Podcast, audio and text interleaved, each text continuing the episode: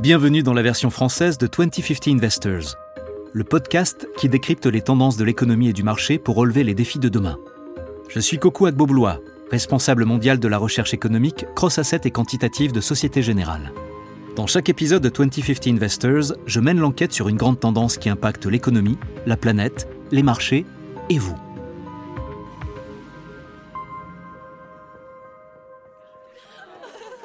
Allez, tout le monde regarde bien l'appareil. Vous êtes prêts? 1, 2, 3, on dit cheese Hmm, Attendez, on va en refaire une. J'en vois deux qui ne sourient pas.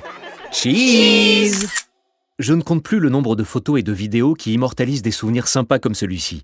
Elles sont précieusement sauvegardées sur mon smartphone et sur le cloud. Je ne dois pas être loin du téraoctet de fichiers multimédia accumulés au cours des dix dernières années. Et je pense ne pas être le seul. Tu dois avoir une vie très très heureuse. Ah, tu sais bien que la quantité ne fait pas tout. Ce qui compte, c'est la qualité. Une quantité de moments de qualité.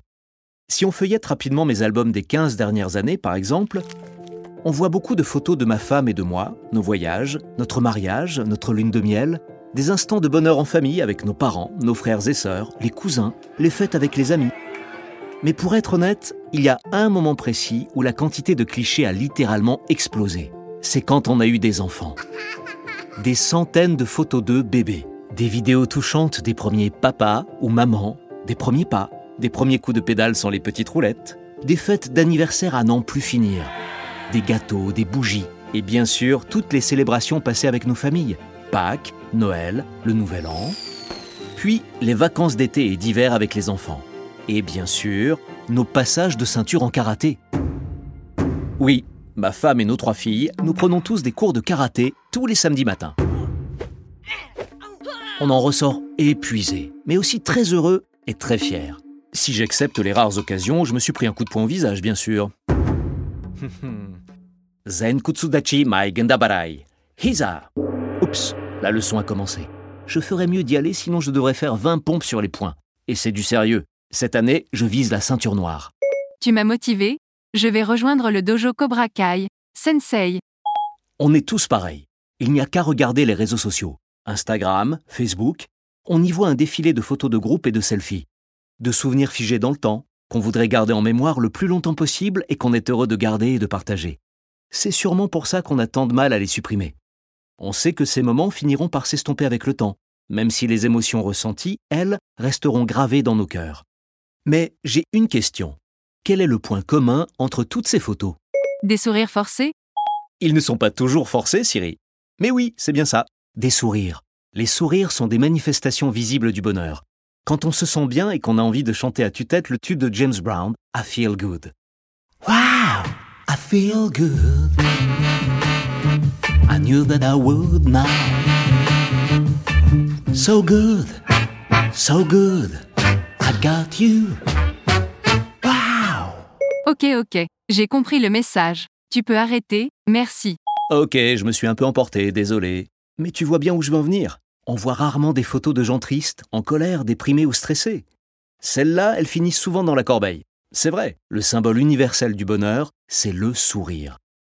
La société veut sourire, et à chaque moment de notre vie, on est toujours content de trouver des personnes ou des groupes qui nous donnent envie de sourire encore et encore. Peut-être que le sourire devrait être l'un des objectifs de développement durable? Et pourquoi pas À vrai dire, tu soulèves une question pertinente sur le futur du bonheur.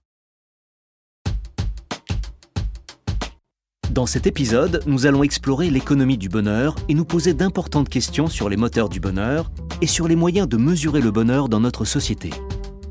Peut-on décarboner notre quête du bonheur?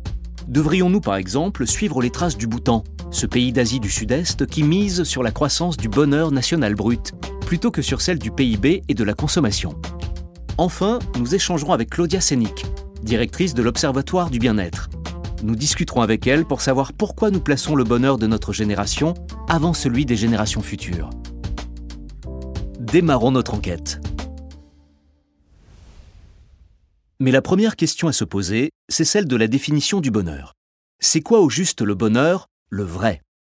Clairement, le concept est subjectif. Il varie d'une culture à l'autre, et l'idée même de bonheur a beaucoup évolué au fil des siècles. Alors, est-il possible de définir cette notion et de la quantifier à l'échelle individuelle ou collective? On pourrait quantifier le bonheur en comptant le nombre d'amis sur Facebook, le nombre de photos prises pendant toutes ces vacances trop carbonées, ou le nombre de likes sous les publications sur les réseaux. Siri, tu me connais trop bien. On pourrait peut-être mesurer notre bonheur au nombre d'heures qu'on passe ensemble pour faire ce podcast? Arrête, tu vas me faire sourire. En tout cas, dans un article écrit pour Very Well Mind, une publication sur la santé mentale, l'autrice Kendra Cherry nous donne la définition suivante. En psychologie, le bonheur est un état de bien-être émotionnel éprouvé par une personne. Cet état peut être limité dans le temps, car associé à un événement heureux précis, ou être plus durable, si l'on dresse un bilan positif de sa vie et de ses réalisations en général. Il s'agit alors d'un bien-être subjectif. Le bonheur se distingue des émotions négatives, telles que la tristesse, la peur et la colère, mais aussi d'autres émotions positives, telles que l'affection, l'excitation et l'intérêt. Cette émotion coexiste souvent avec une expression faciale spécifique, le sourire.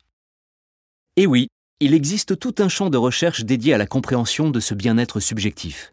Sans surprise, les gens heureux ont tendance à éprouver plus fréquemment des émotions positives, et plus rarement des émotions négatives que les autres. Les gens heureux déclarent qu'ils sont satisfaits de leur vie. Mais attention, le plaisir ne se traduit pas nécessairement par du bonheur. L'article va plus loin. Il est tout à fait possible d'éprouver beaucoup d'émotions négatives tout en reconnaissant qu'on a une bonne qualité de vie. Par exemple, les bénévoles des associations humanitaires vont certainement éprouver beaucoup d'émotions négatives tout en étant satisfaits de leur vie, car ils s'épanouissent pleinement dans un travail qui a du sens. Inversement, les fêtards invétérés vont éprouver beaucoup d'émotions positives ponctuelles, mais elles peuvent dans le même temps ressentir profondément que leur vie est vide et dénuée de sens. Mais le bonheur ne se résume-t-il pas à une réaction chimique dans le cerveau? Un processus déclenché par la libération des hormones du bonheur, la sérotonine, la dopamine et les endorphines? C'est vrai, mais il pourrait aussi y avoir un gène du bonheur. Un article publié sur le site psychologytoday.com intitulé Comment les gènes influencent le bonheur indique que les prédispositions génétiques jouent un rôle dans environ 40 à 50% des états émotionnels positifs et entre 30 et 40% des états émotionnels négatifs, comme la dépression et l'anxiété. Toujours d'après cette théorie, les émotions positives amènent les gens à penser de manière créative et à essayer de nouvelles choses. En conséquence, les gens heureux peuvent développer de nouvelles façons d'aborder le monde, de nouveaux intérêts, de nouvelles relations sociales et même de nouvelles compétences physiques. Tous ces effets conduisent à des résultats positifs dans leur vie. Ça me fait penser à la citation de Winston Churchill. Un pessimiste voit la difficulté dans chaque opportunité. Un optimiste voit l'opportunité dans chaque difficulté. Le concept de bonheur a évolué au fil du temps. Voyons comment les plus grands penseurs peuvent nous éclairer un peu sur le sujet. Oh, tu parles des influenceurs Sur les réseaux sociaux? Non, les philosophes. Et pour bien comprendre ce qu'ils ont à dire, on va s'éloigner un peu du monde virtuel pour faire un tour dans une vraie bibliothèque, avec de vrais livres, comme au bon vieux temps. Ça tombe bien, il y en a une magnifique dans la rue juste à côté. C'est à 5 minutes à pied et une petite marche nous fera le plus grand bien. Rien de mieux qu'un peu d'air frais et de soleil pour commencer la journée de bonne humeur.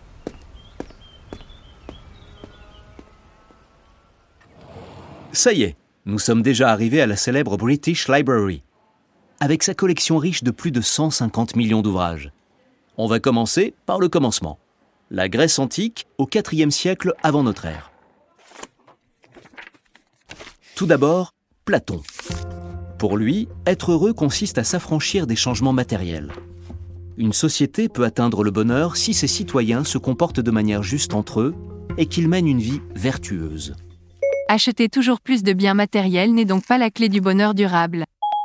Antisthène, le fondateur du cynisme, prenait une vie ascétique, dictée par une vertu irréprochable. Traduction suivre une autodiscipline sévère et s'abstenir de toute forme de petits plaisirs. Pour mener une vie vertueuse et donc heureuse, il faut rejeter toute notion de bonheur impliquant l'argent, le pouvoir et la renommée. On dirait le bouddhisme, où le but est de se détacher de toutes nos passions, besoins et désirs. Tu as raison. Mais aujourd'hui, je ne suis pas sûr qu'on soit prêt à abandonner nos modes de vie tellement gourmands en carbone et en calories. Épicure, le fondateur de l'épicurisme, a également enseigné que le but de la vie était triple. 1 atteindre un état de tranquillité nommé l'ataraxie. 2. Se libérer de la peur. Et 3. L'absence de douleur corporelle. Les stoïciens ont poussé cette idée un peu plus loin. Pour reprendre les mots d'Épictète, ces philosophes étaient convaincus qu'un sage, une femme ou un homme, pouvait être malade et pourtant heureux, en péril et pourtant heureux, mourant et pourtant heureux, en exil et heureux, en disgrâce et heureux, pourvu qu'il soit vertueux. Plus facile à dire qu'à faire. Je suis bien d'accord. Avançons un peu dans le temps. Au XIIe siècle, Al-Ghazali a écrit L'alchimie du bonheur. Dans cet ouvrage, il souligne l'importance d'observer les exigences rituelles de l'islam, toutes ces actions qui mènent au salut et permettent d'éviter les voies du péché. Saint Thomas d'Aquin va dans le même sens. Il soutenait que ni les plaisirs physiques, ni les sentiments de pouvoir, de renommée ou d'honneur ne pouvaient rendre vraiment heureux. Seule l'union avec Dieu donne accès au bonheur le plus parfait et doit donc constituer le but de la vie. Pour beaucoup d'humains, la croyance religieuse peut être un moteur de bonheur assez puissant. Tout à fait. On va finir notre petit exposé philosophique par deux penseurs un peu plus radicaux. Arthur Schopenhauer, le philosophe allemand du 19e siècle, explique que le bonheur est la satisfaction d'un désir. Le problème, c'est qu'une telle satisfaction donne inévitablement lieu à un nouveau désir, qui, s'il n'est pas satisfait, entraîne de la souffrance. Ce cycle infini nous empêche d'accéder au bonheur, et nous sommes destinés à être malheureux, tout simplement. Et enfin, Friedrich Nietzsche pensait que le bonheur ne devrait surtout pas être un moteur, que les gens qui en faisaient le but de leur existence étaient carrément méprisables. Au lieu de cela, il rêvait d'une société qui se fixerait des objectifs plus élevés et plus difficiles à atteindre que le simple bonheur personnel. Nietzsche aspirait à une société qui reconnaîtrait la valeur de la difficulté, de l'effort et même de la douleur, en un mot, qui vivrait selon le précepte de ⁇ Ce qui ne vous tue pas vous rend plus fort ⁇ Je vois le concept no pain, no gain, et donc pas de bonheur. Mais tous ces philosophes étaient-ils heureux? Ça, c'est une excellente question. On ne peut pas non plus être tout le temps heureux en permanence. Sauf si vous êtes sous morphine en continu, ou que vous êtes au paradis. En passant, c'est cette idée qui est à l'origine de l'expression heureux jusqu'à la fin des temps pour clore les contes de fées et les histoires pour enfants. Mais en tout cas, on retrouve un point commun dans toutes ces sages réflexions millénaires. Tous ces philosophes s'accordent depuis 3000 ans sur une chose, c'est que l'argent ne fait pas le bonheur. Mais est-ce que c'est encore vrai aujourd'hui? D'après le site britannica.com, en cherchant à identifier des marqueurs de bonheur, les psychologues sont arrivés à des conclusions plutôt surprenantes. Par exemple, on a tendance à croire que l'argent est un facteur de bonheur.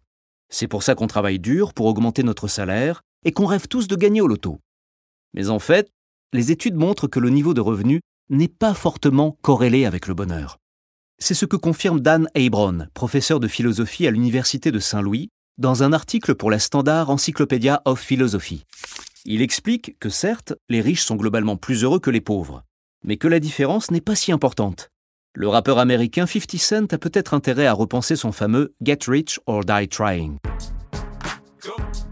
Vraiment? Tu veux dire que tous ces efforts pour rejoindre la Dream Team du podcast 2050 Investor n'ont servi à rien? Bien sûr que non, Siri. L'argent contribue tout de même au bonheur. Mais c'est surtout vrai pour les groupes les plus précaires de la population et dans les pays émergents. C'est logique. Il faut tout de même un minimum de revenus pour échapper à la pauvreté, qui est difficilement compatible avec le bonheur. Mais passé un certain seuil, l'argent a un impact de plus en plus insignifiant sur le bien-être. C'est la loi du rendement décroissant, qu'on a vu dans l'épisode sur les inconnus connus de l'inflation. C'est ça. Une autre conclusion étonnante, c'est que la santé joue bien évidemment un rôle dans le bien-être subjectif, mais pas autant qu'on ne pourrait le croire. La corrélation est encore une fois étonnamment faible. Il est vrai que les personnes qui souffrent de problèmes de santé majeurs, comme une paralysie de la moelle épinière, sont un peu moins heureuses que les personnes en bonne santé. Mais pas de manière aussi catégorique qu'on pourrait le croire. Les personnes atteintes de maladies très graves ont même tendance à rapporter des niveaux de bonheur supérieurs à la moyenne. Les humains sont fascinants. Alors, quel est le moteur du bonheur au XXIe siècle?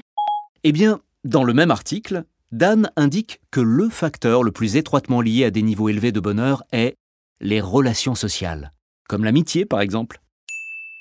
Comme dans la chanson des Spice Girls, Friendship Never Ends. Toutes les études montrent que les personnes qui ont un cercle social solide ont tendance à déclarer des niveaux de bien-être plus élevés. Mais même des mesures plus objectives, comme le nombre d'amis proches, le nombre d'adhésions à des associations, ou encore la qualité du temps passé avec des amis, présentent toutes des corrélations faibles à modérer avec le bonheur. C'est bien ça qui compte, la quantité de relations de qualité. C'est exactement ça, Siri. Mais ça va encore plus loin. Certains types de relations sociales peuvent favoriser le bien-être subjectif. Une étude intitulée Soyez heureux, c'est bon pour vous montre que l'état matrimonial est l'un des marqueurs démographiques les plus forts du bonheur. Les personnes mariées rapportent systématiquement des niveaux de bonheur plus élevés que les célibataires. De leur côté, les célibataires sont plus heureux que les veufs, les divorcés ou les personnes séparées. Mais c'est plus complexe qu'il n'y paraît. Il est intéressant de noter que ce n'est pas le mariage en lui-même qui rend heureux.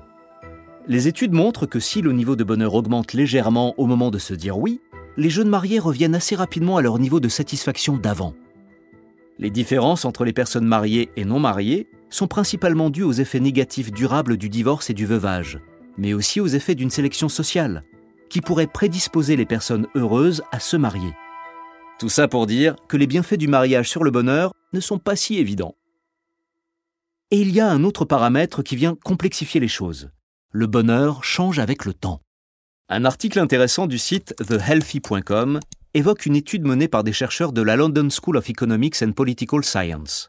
23 000 volontaires allemands, âgés de 17 à 85 ans, y ont évalué leur satisfaction à l'égard de leur vie. Les conclusions montrent que nous sommes plus heureux à deux moments de notre vie. Le premier pic de bonheur se situe autour de 23 ans et le second à 69 ans. Quand on y pense, c'est tout à fait logique. Au début de la vingtaine, on déborde d'énergie. On est enthousiaste, l'avenir nous tend les bras. Une nouvelle carrière, de nouveaux endroits à découvrir, de nouvelles personnes à rencontrer. Le milieu de la quarantaine coïncide généralement avec le stress des enfants, des crédits immobiliers, des frais de scolarité. Et enfin, à 60-70 ans, on est probablement à la retraite. On a enfin le temps de profiter de la vie, de nos petits-enfants, pourvu bien sûr qu'on ait la chance d'être en bonne santé. Le bonheur a donc tendance à suivre une courbe en forme de U au cours de notre vie. Les deux pics se situent aux deux extrêmes de la tranche d'âge de l'étude, et le creux à l'âge moyen des participants. D'accord. C'est à se demander s'il y a encore des gens heureux sur cette planète. Ça tombe bien que tu poses cette question. Il existe un rapport mondial sur le bonheur qui cherche à déterminer quels sont les pays les plus heureux du monde. Ces auteurs se basent sur les données de sondage Gallup menés dans 149 pays. Ils évaluent des critères comme le PIB, le soutien social, l'espérance de vie en bonne santé, la liberté de faire ses propres choix de vie, la générosité de la population en général et les perceptions des niveaux de corruption interne et externe. Petite anecdote en passant, afin de disposer d'une référence pour classer chaque pays, ils ont créé un pays fictif, appelé Dystopia, qui regrouperait les personnes les moins heureuses du monde. Vous êtes prêts? Voici le top 5 des pays les plus heureux. Roulement de tambour s'il vous plaît. En cinquième position, les Pays-Bas. En quatrième, la Suisse. En troisième place sur le podium, l'Islande. En deuxième position, le Danemark. Et la médaille d'or du bonheur est attribuée à... La Finlande. Un grand bravo à nos amis finlandais, les rois du Nord. Et quand on y pense, c'est vraiment impressionnant, étant donné que les longs hivers dans les pays nordiques, qu'on appelle la saison sombre, peuvent provoquer une carence en vitamine D, ce qui augmente les risques de dépression et de tristesse, comme le rappelle un article publié sur le site expatriatehealthcare.com. Les pays les moins heureux sont l'Afghanistan, le Zimbabwe, le Rwanda et le Botswana. Le Royaume-Uni s'est classé en 17e position et la France est en 21e. Les États-Unis, malgré leur PIB le plus élevé au monde, ne se classent qu'au 19e rang. C'est bien la preuve qu'un PIB élevé ne fait pas le bonheur d'un pays. Discutons à présent du rôle du bonheur dans la société et dans l'économie. Des psychologues se sont penchés récemment sur les conséquences concrètes d'un état d'esprit positif. Les études expérimentales sur cette question montrent que les personnes heureuses sont plus sociables et coopératives que les personnes malheureuses. Elles sont en meilleure santé que les personnes malheureuses. Et elles gagnent plus d'argent que les personnes malheureuses. Mieux, les personnes heureuses vivent plus longtemps que les personnes malheureuses. Et pas uniquement parce qu'elles sont globalement en meilleure santé. Bref, ces études montrent que si la quête du bonheur est souvent motivée par celle du bien-être, elle réserve aussi bien d'autres surprises.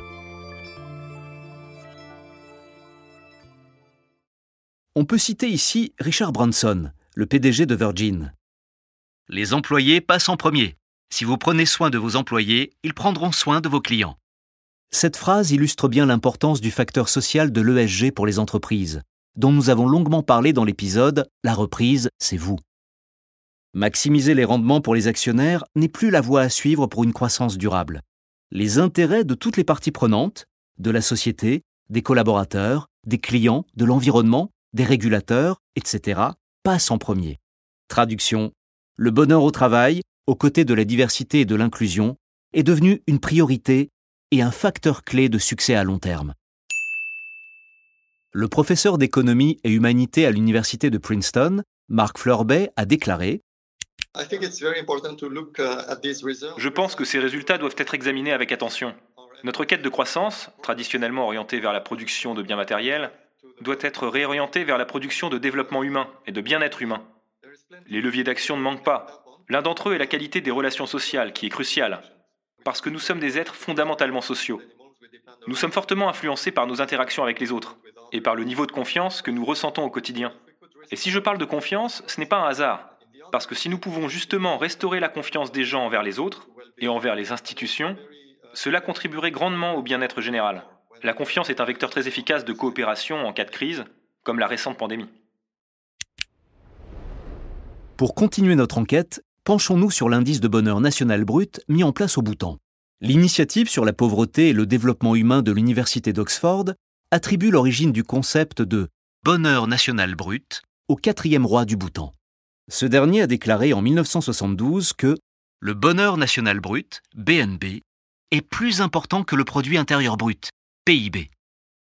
Depuis cette date, l'idée du bonheur national brut, BNB, a influencé la politique économique et sociale du Bhoutan et inspiré des pays dans le monde entier. En créant l'indice de bonheur national brut, le Bhoutan a mis en place un indicateur qui mesure le bien-être de sa population. Il sert de base concrète à l'élaboration des politiques et incite le gouvernement, les ONG et les entreprises du Bhoutan à augmenter le BNB. Mais laissons la parole à Jigme Tinley, le Premier ministre démocratiquement élu du Bhoutan.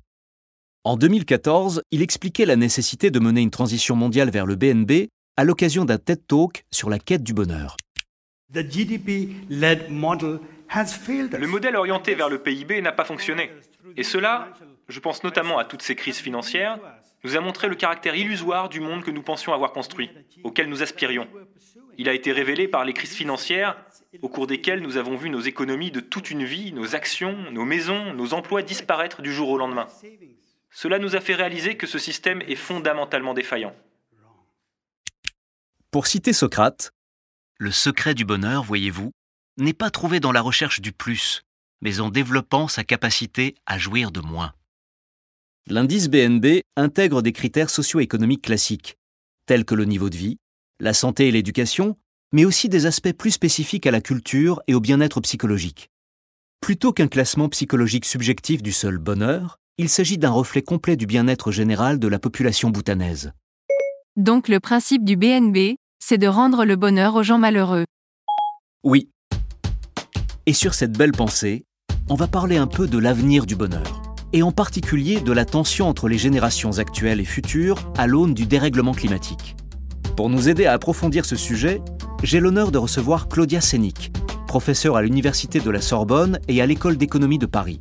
Elle est également directrice de l'Observatoire du bien-être au CEPREMAP, le Centre pour la recherche économique et ses applications, et membre du Conseil d'analyse économique de la Première ministre française Elisabeth Borne. Claudia a beaucoup à dire sur la façon dont nous devrions repenser le rôle du bonheur, sur l'impact des inégalités sur le bonheur, et enfin, elle répond à la question existentielle pourquoi les Français sont-ils si râleurs? Rendez-vous dans la deuxième partie de cet épisode pour découvrir l'intégralité de l'interview et la conclusion de notre enquête. Bonjour Claudia. Bonjour.